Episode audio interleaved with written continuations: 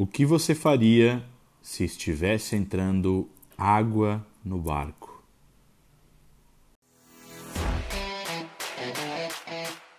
Olá, aqui é Giancarlo Kohler e esse é o meu podcast diário.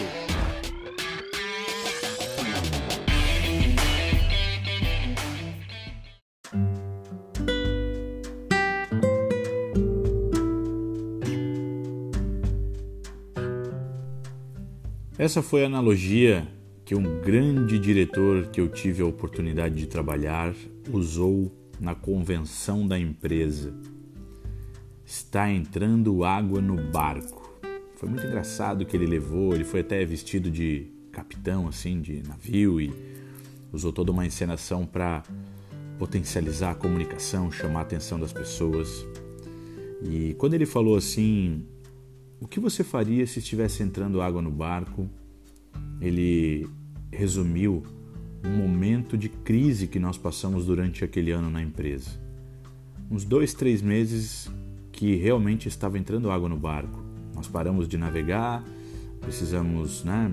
Tomamos decisões equivocadas, uns pularam fora, outros esperaram algumas decisões e no final de tudo conseguimos reparar o casco corrigir e continuar a navegação e chegar aonde é, deveríamos chegar.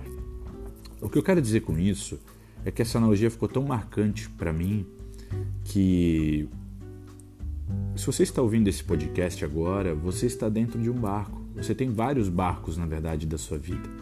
Você tem a sua vida pessoal, você tem o barco do seu relacionamento, o barco que você anda da sua empresa, você tem o barco que você anda da sua família, dos seus amigos.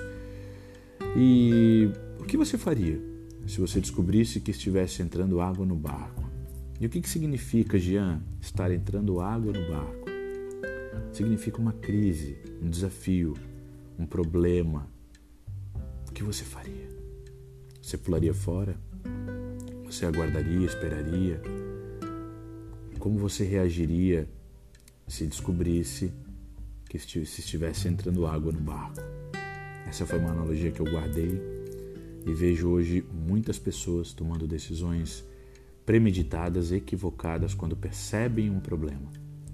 Pessoas emocionalmente abaladas, fracas, que não conseguem lidar com problemas, desafios e momentos de crise.